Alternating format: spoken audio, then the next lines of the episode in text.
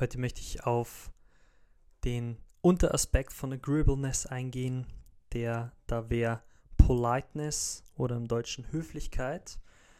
Neben Politeness, wie ich im letzten Podcast erwähnt habe, gibt es eben auch noch das Mitgefühl, das auch ein Teil von Agreeableness ist und quasi agreeable ergibt, Agreeableness ergibt sich aus Politeness und Compassion und heute gehe ich eben auf, auf Politeness ein und Höflichkeit.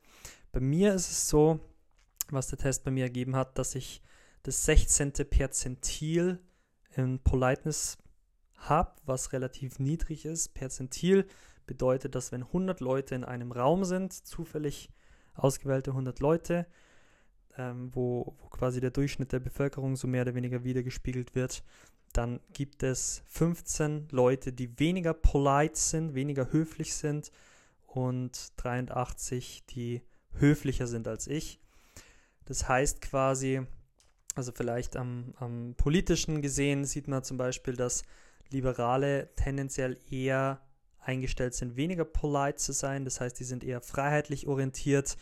Die ordnen sich nicht so gerne Autoritäten unter, sondern wie gesagt sind einfach freiheitlich orientierter, was auch seine wichtigen und guten Seiten hat. Und ich würde mich selber vom, vom prinzipiellen Gedanken her freiheitlich orientiert einordnen, was nicht heißt, dass ich mich als einen, einen Linken bezeichnen würde, zumindest nicht im heutigen Sinn.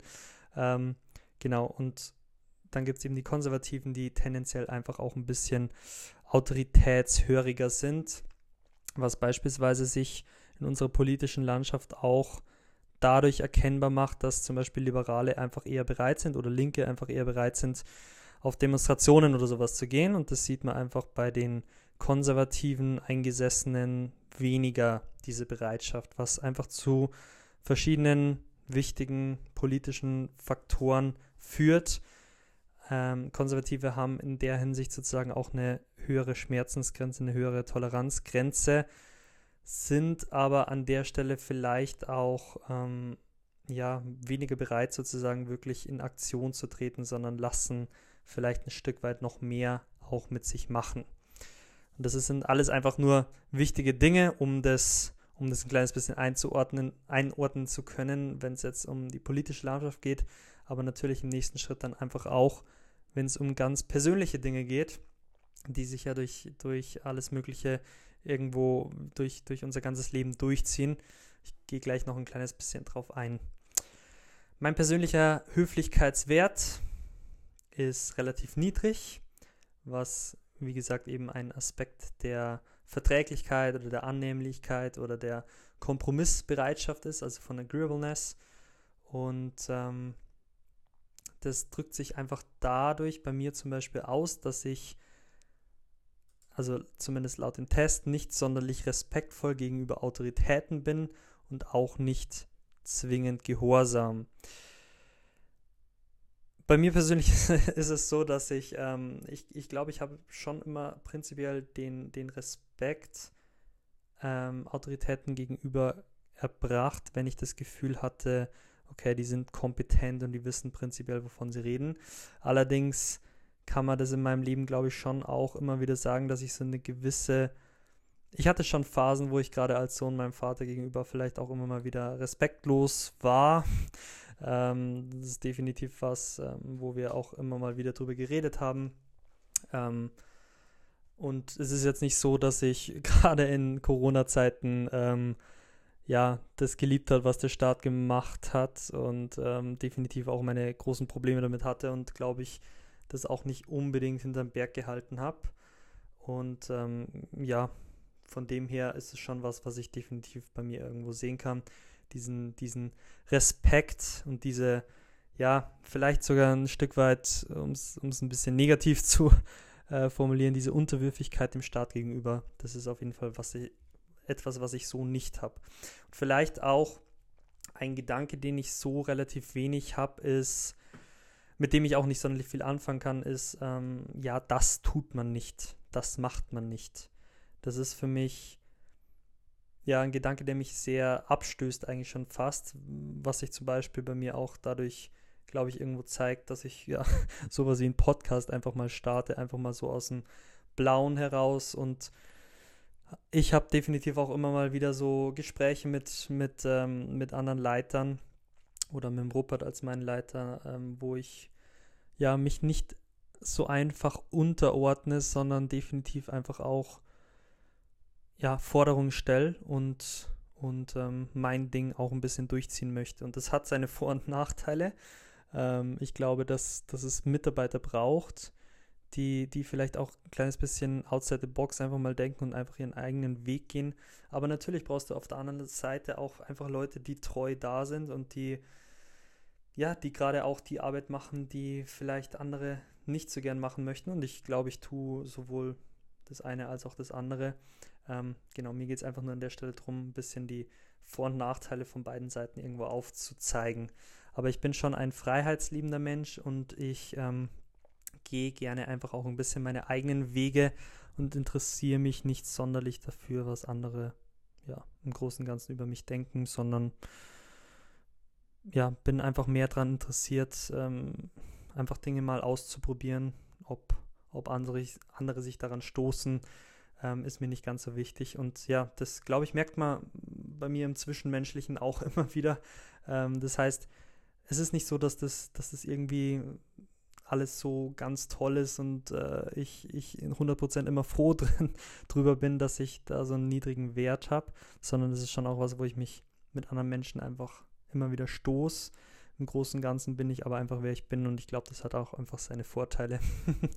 ähm, genau, aber das ist einfach nur, um das ein kleines bisschen einordnen zu können. Menschen, die einen niedrigen Wert äh, in Höflichkeit haben, sind prinzipiell ausgesprochen bereit, zurückzuschlagen, wenn sie herausgefordert werden. Und ich glaube, jeder meiner Freunde, der, ähm, der mich schon mal diskutieren gehört hat, oder ich kriege das auch öfter mal ein bisschen rückgespiegelt, dass ich, dass ich relativ dominant bin, wenn es ähm, um, um irgendwelche Diskussionen oder sowas geht. Ich habe schon relativ klare Standpunkte und ähm, habe das öfter schon gehört, dass viele sich anscheinend schwer tun, da zum Beispiel auch ja, mit mir über Dinge zu reden, was ich zum Beispiel sehr schade finde, ähm, aber das liegt wahrscheinlich einfach bei mir auch daran, dass, dass ich relativ klare Standpunkte habe und auch ähm, ziemlich zurückschlagen kann, ohne dass ich das vielleicht auch unbedingt will, ähm, wenn, ich, wenn ich das Gefühl habe, so ein bisschen herausgefordert zu werden. Mir ist es prinzipiell nicht sonderlich unangenehm, mich mit anderen Menschen auseinanderzusetzen. Ich habe ja eine, eine Aussage, die ich zu einer meiner Lebensphilosophien gemacht habe und von der ich auch sehr überzeugt bin, nach wie vor. Und diese Aussage lautet, es ist immer besser, Probleme anzusprechen. Und auch hier kommt zum Beispiel dieser Wert ähm, von, von dieser ja, Nicht-Höflichkeit einfach auch relativ stark bei mir wieder raus ich bin nicht so sehr daran interessiert, ähm, ja, Frieden und Harmonie und so weiter, sondern ich möchte, dass wir über die Dinge sprechen, dass wir Dinge an- und aussprechen.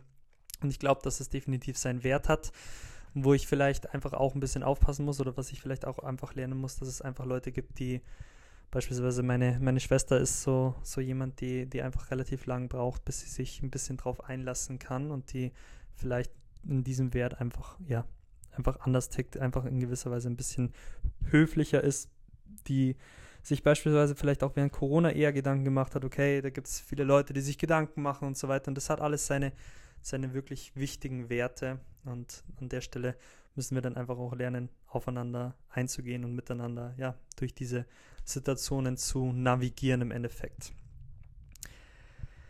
Menschen mit einem niedrigen, niedrigeren Höflichkeitsniveau sind nicht motiviert, Konflikte zu vermeiden oder Auseinandersetzungen aus dem Weg zu gehen.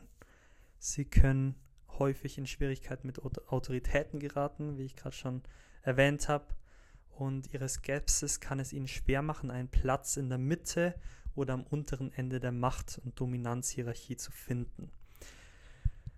Das ist ein interessanter Aspekt, ich glaube, dass ich zum Beispiel schon jemand bin, ähm, der, der gerne, der, der gewisse Ambitionen hat und ähm, ich, wie gesagt, ich glaube allein, dass ich, dass ich ähm, ja Social Media gestartet habe oder einfach so kleine Projekte für mich, was auch Apostolat und so angeht, spielen das doch irgendwo wieder.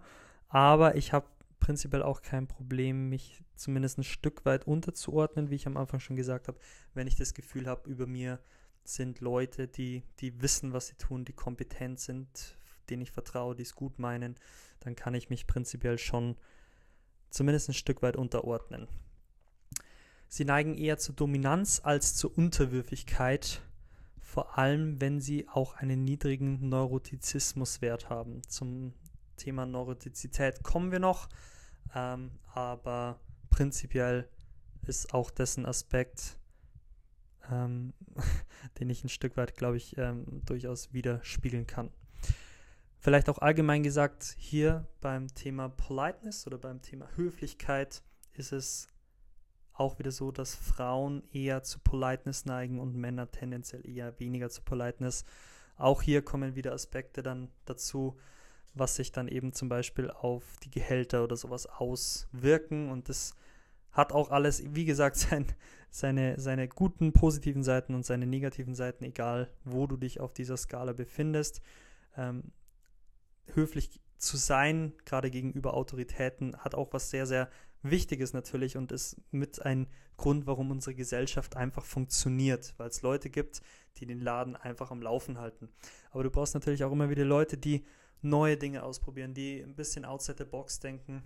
Und genau deswegen ist auch hier wieder, ich glaube, man sollte alles bis zu einem gewissen Grad wertschätzen. Und wenn du merkst, okay, ich bin jemand, der sehr in Anführungszeichen unterwürfig ist, dann solltest du vielleicht ja auch hier merken, lernen, einfach ein bisschen mehr auch für dich einzustehen. Und wenn du merkst, okay, ich bin, ich schieße immer dagegen und wie gesagt, ich bin, bin jemand, der vielleicht auch dazu neigt, dann muss ich das einfach auch lernen, vielleicht ein bisschen weniger ja, dominant zu sein, wenn es um irgendwelche Argumente oder sowas geht, um, um irgendeinen Austausch, vielleicht mich da ein bisschen mehr auf andere auch einfach einzulassen. Vielleicht geht es dir genauso.